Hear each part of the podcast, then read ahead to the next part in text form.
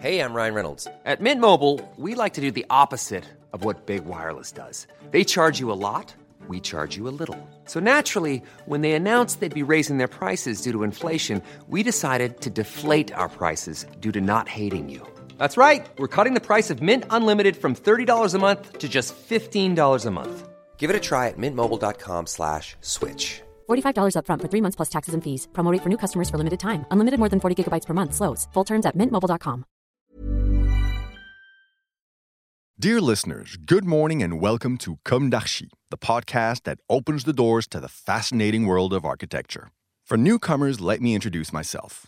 I'm the spokesperson of Anne-Charlotte Despont, PhD in History of Architecture, published author, head of a communication and development agency based in Paris, France, dedicated to architecture.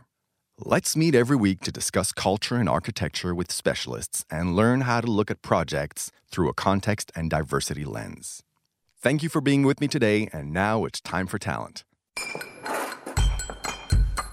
Bienvenue dans Comme d'Archi.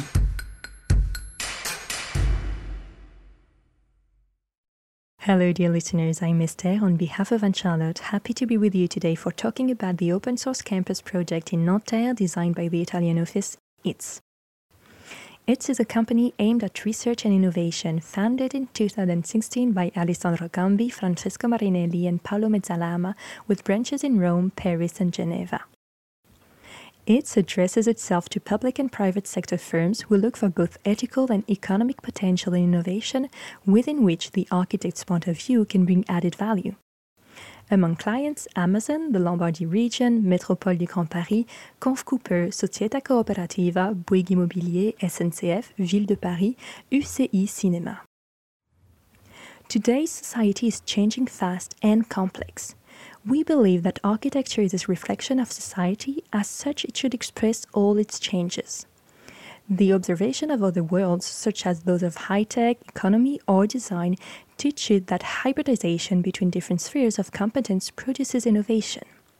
The world of construction is directly influenced by those changes. The objective of it is to stretch the confines of architecture, hybridizing its methods with know how from other sectors in order to evolve its own skills and offer innovative services. ITS has been named as one of the winners of the Inventons la Métropole du Grand Paris second competition. Inventons la Métropole du Grand Paris is the largest European competition for city planning, architecture, and public space. Over 50 sites have been put up for public tendering with a high ambition to generate innovative projects that set the agenda for the future of Paris. With more than 224 applicants, 85 teams shortlisted, and 23 winner projects. École d'architecture de Nanterre, the project.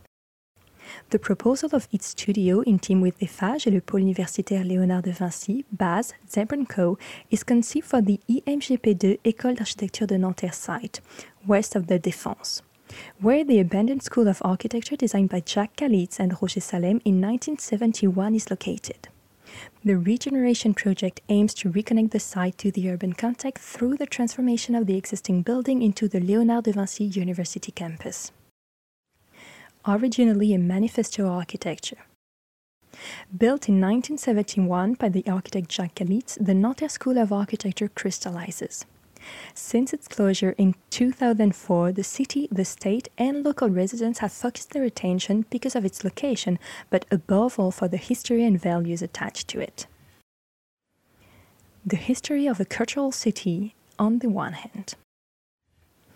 In the 1960s, in order to welcome the populations driven out by the business cluster of La Défense, then in development, it was decided to create around a large urban park named after André Malraux a mixed neighborhood with a strong cultural background. It is in this context of a bold urban transformation that has seen the emergence of various facilities cultural activities on the edge of the park the School of Architecture, the Hammond III Theatre, the School of Dance of the National Opera, the Maurice Ravel Musicians' Home, and various group schools in response to the education issues of the populations living in this territory. The story of an experiment, on the other hand. With a budget of half below market standards, it was entrusted to Jacques Kalisz, in place of the former School of Fine Arts, the creation of the School of Architecture during the 1969 1970 school year. Within the budget that had been allocated to him, Jacques Kalisz seized this constraint to turn it into an opportunity, both in the conception of the place and in its realization. Today, recognized as an architectural work of the 20th century, the school takes on the characteristics of the proliferating architecture, an assembly of metal modules on five floors resting on a common base. A common good. The school was also designed from the outset as a shared facility for its students, whose learning took place around interior patios, as well as for local residents through largely glazed infills and exterior passageways directly overlooking the park, a way to encourage a dialogue between students and residents of the neighborhood. An underexploited potential. If the school foreshadowed the development of this district in the 1960s, it is now abandoned, inhabited by vegetation, open to all winds, and hidden from view between apartment buildings in the north and a sprawling park in the south. Located in a mixed fabric of housing, activities, and education, the site nevertheless has an unquestionable development potential. Potential reinforced by a metropolitan encourage through the current RER A service, Nanterre Préfecture station in Nanterre, and those to come from the RERE and Line 15 Nanterre La Folie station on the horizon 2023 and 2030 respectively. Creation of a new place of attraction. The MGP2 School of Architecture in Nanterre is a great opportunity to architectural and urban regeneration. On one side, the Kalisz building, emblem of a historical period of the architecture of the 70s with great value experimental and historical. On the other side, a district of Nanterre located in a pivotal position between the André Malraux Park and the Terrasse de Nanterre and La Défense. In recent years, architecture and space have both been cut off from the neighborhood and city life, a kind of urban amnesia that has landlocked them. The city of Nanterre and La Défense, on the contrary, are experiencing a period of important development. This project represents an opportunity to put this important urban element and architectural fabric in phase with the evolutionary dynamic of the city in order to solve a crucial node and create a positive synergy between the two. Then the Jacques Kalisz and Roger Salem building will be refurbished and put in dialogue with three new buildings, thus defining a covered square designed as a connecting element between the campus area and the public green spaces. The shared services, such as cafeteria and sport facilities, will be located on the ground floor. The upper level will be dedicated to offices.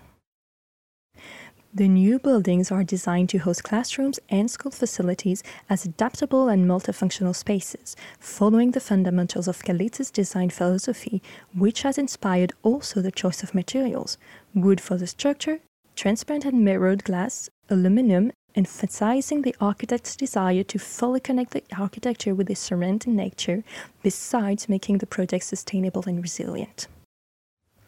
A new materiality. Special attention was paid to technologies, materials, and aesthetic solutions for the intervention and regeneration of the existing. A system of curtain wall type facade covers the building and metal structures. The meticulous details of the panels allow to reproduce the metrics of the existing facade's writing and the three dimensionality of the metal elements. Thanks to the use of new materials and new finishes such as transparent and mirror glass, reflective aluminum panels, the image of the building is regenerated. The reflective and transparent system provided by the facade materials accentuate even more the desire of Kalisz, that of a constant link with the nature of the park. The facades reflect the colors and shapes of the surrounding nature, which blend into the space's interior thanks to the transparency of the bay windows. Inside, the continuity with the nature is reinforced by large windows and internal landscaping.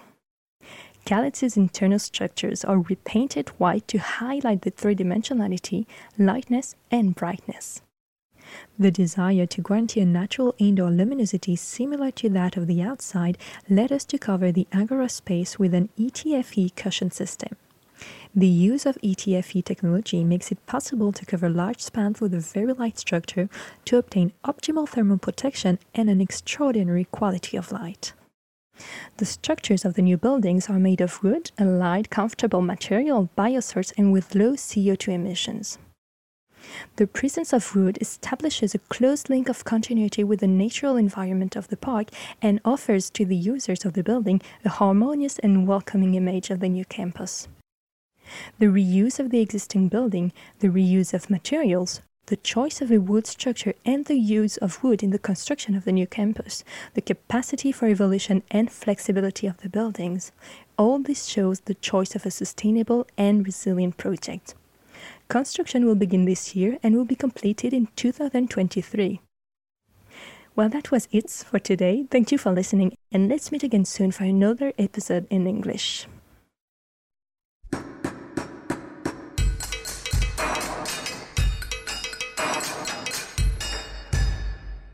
Thank you for listening. Don't forget to tune in to our previous content on Instagram at Comme d'Archi Podcast. If you like it, make sure to promote the podcast by giving it five stars on Apple Podcast and adding a comment, or on any of your favorite podcast platforms. And don't forget to subscribe and listen to all of our episodes for free. See you soon, and until then, take care of yourself.